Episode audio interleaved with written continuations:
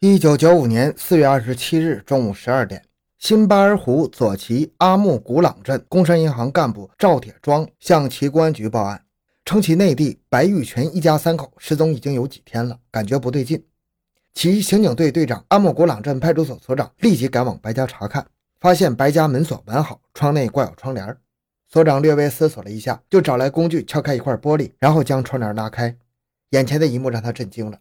屋内横七竖八躺了五具尸体，所长当即组织民警保护好现场，并向呼伦贝尔盟公安局报告。下午六点，盟局刑侦技术人员赶到现场。欢迎收听由小东播讲的《内蒙古特大盗枪杀人案》。回到现场，寻找真相。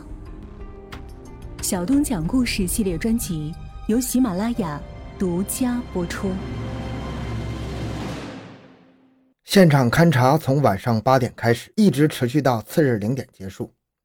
现场的五具尸体分别是白玉泉，男，二十八岁，蒙古族，其结核病防治所司机；白玉泉之妻梁玉荣，二十九岁，蒙古族，其医院妇科医生；白玉泉的女儿白露，五岁；白玉泉的表妹金锁，二十一岁，蒙古族；韩亚红，男，二十八岁，蒙古族。其第二中学保卫干事，他们都是被犯罪分子用军用的半自动步枪或者五六式冲锋枪杀害的。其中，白玉泉身中五弹，倒在走廊；韩亚红中弹，趴在屋内地上；梁玉荣中四弹，金锁中两弹，白露中一弹，躺在炕上。死者致命伤多为近距离枪击所致，说明罪犯怕被害人未死，给除了五岁的白露以外四人都补过枪。同时发现。韩亚红和金锁两人的脖子上有锁钩勒痕，现场根据勘查发现是罪犯用白玉泉家墙上所挂的铁丝勒颈导致的。现场发现四枚七二六子弹弹壳，批号为七二杠六幺，变形弹头六枚。在梁玉荣尸体提取轻微磨损弹头一枚，现场提到了罪犯足迹，属于一个人。就在警方紧锣密鼓地展开侦查工作的时候，四月二十八日下午四点。其公安局又接到其人武部弹药库军械被盗的报案，经初步核对清点，共被盗走五六式冲锋枪两支，其中一支是折叠式，另一支则是木柄式。另外被盗的还有七二六毫米的子弹一千一百五十发和手榴弹五枚，其他军械数目还需要进一步清查。现场提取脚印多个。其公安局领导和专案组对两案全面分析后，决定并案侦查。案情分析。通过白玉泉家发生的凶杀案的受害者尸体进行检验，发现白玉泉一家是吃晚饭后两到三小时遇害的。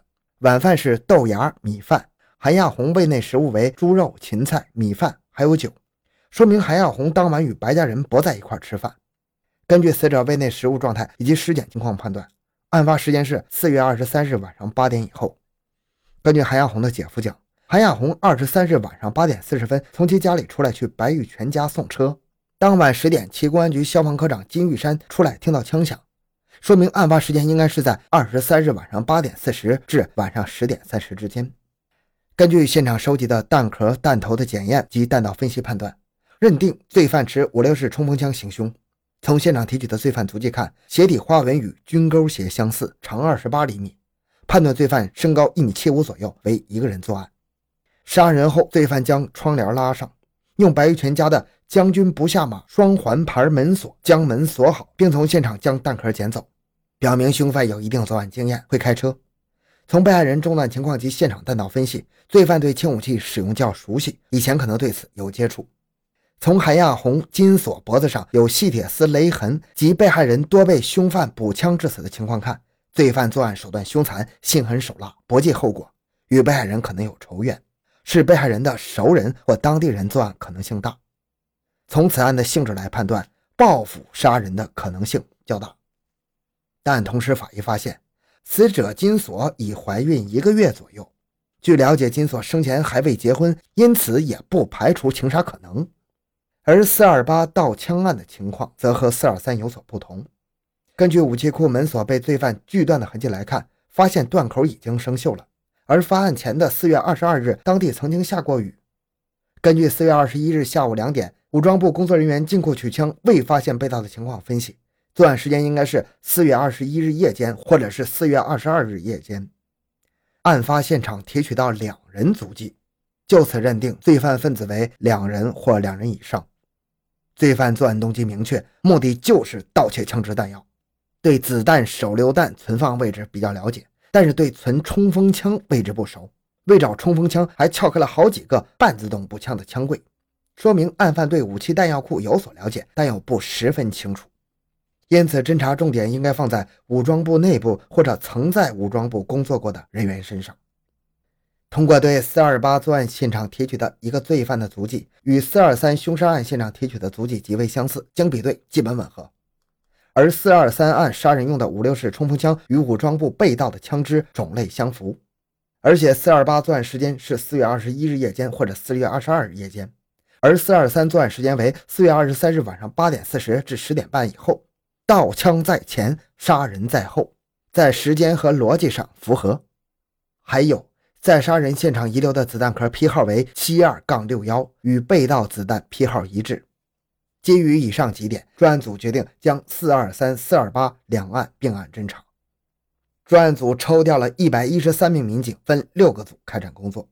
第一组为走访调查组，一。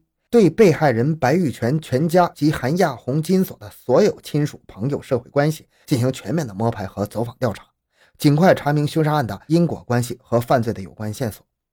二、与派出所配合下街道，走访居民区，发动群众提供线索。三、对所有使用、保管枪支单位进行严格清查核对，并收回所有冲锋枪。四、收集掌握发生凶杀案、离开阿木古朗镇的所有人员。第五。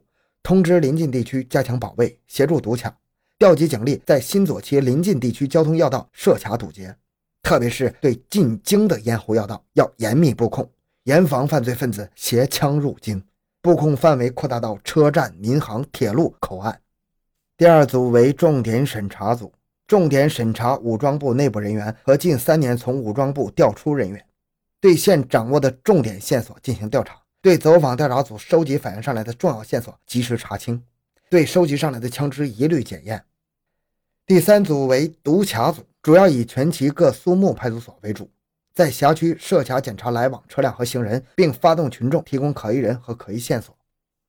第四组为现场勘查组，主要是对两起案件的现场进行反复细致的勘查。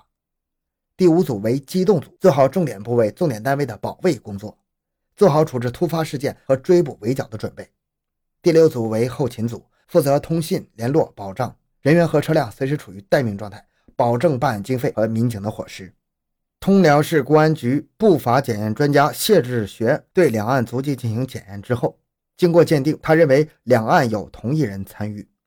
而就在此时，案件获得重大突破。四月二十九日中午，阿木古朗镇居民通某弟兄二人举报。四二八特大盗窃案为索某，男，十六岁，学生，无前科所为。获悉这一重大线索之后，指挥部立即组织民警，二十九日下午将索某抓获。经审讯，索某交代了帮助其舅尾号两次盗窃弹药库军械的犯罪事实。第一次是四月十五日晚，两人盗窃了半自动步枪一支、五六四冲锋手枪一支、一铁盒步枪子弹弹匣两个。第二次是四月二十二日夜。两人盗窃五六式冲锋枪一支，半自动步枪两支，子弹半铁盒。要知道，这两次一共盗了七六二子弹一千五百多发呀！还有手榴弹三十五枚，防步兵地雷一箱，里面有十枚，还有带六十余发子弹的班用机枪弹链四个。根据索某的交代，二十九日下午六点，警方将尾号抓获了。根据尾号供述。于四月三十日将被盗的两支五六四冲锋枪、三支半自动步枪、四十五枚手榴弹、十枚防步兵地雷和一千零七发七六二子弹全部起获。技术人员用收缴的枪支采用同样批号子弹进行实验射击检验，认定幺幺幺七四二号五六四冲锋枪是四二三枪杀案所使用的枪支。同时，对两岸现场足迹与尾号穿的鞋做了同一认定结论。五月二日凌晨。尾号交代了四月二十三日独自一人持枪入室开枪杀死五人的全部过程。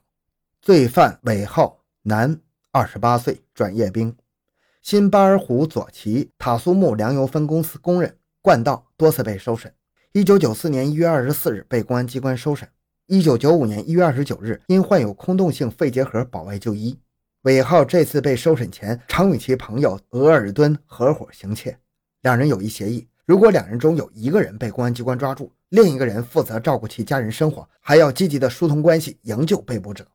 韦浩被公安机关收审，韦浩将与额尔敦两人做的案件一个人承担下来。然而，令韦浩没想到的是，额尔敦在韦浩被收审期间，不但没有照顾韦浩的妻子女儿的生活，还欲与韦浩的妻子发生性关系。韦浩出狱，知道此事后非常气愤。四月二十三日晚上八点，韦浩持枪去额尔敦姐姐家找额尔敦算账，没有找到。回家途中，发现韩亚红白天驾驶二幺二型小车停在白玉泉家门口，便敲开门对韩亚红说：“你欠我的八千七百块钱什么时候还？”韩亚红说：“我不欠你钱。”两人就此吵了起来。白玉泉听见了，走出门来为韩亚红帮腔。韦浩正没处发泄怒火。眼睛一红，抬手三枪就将白玉泉打倒在地。韩亚红见状往屋内跑，被韦浩开枪击中腹部，倒在地上。后韦浩又开枪将白玉泉的妻子金锁、白玉泉的女儿打死在炕上，对白玉泉和韩亚红的头部各打两枪。将他们杀死之后，韦浩将窗帘挂上，捡走现场遗留的子弹壳，用白家的门锁将门锁住，开车逃离现场，并将二幺二型小车丢弃在其皮革厂附近。指挥部根据韦浩的交代，组织民警在其医院围墙内找到了韦浩从现场拿走并丢弃的七二六子弹壳九枚、弹头一枚、钥匙一把。在其家灰堆和牛粪堆中，分别找到被罪犯烧毁的冲锋枪枪托铁板一个和擦枪器附件一个。至此，经历九十余小时，四二三、四二八两起特大恶性案件全部告破。好，这个案件就讲到这里。小东的个人微信号六五七六二六六。感谢您的收听，咱们下期再见。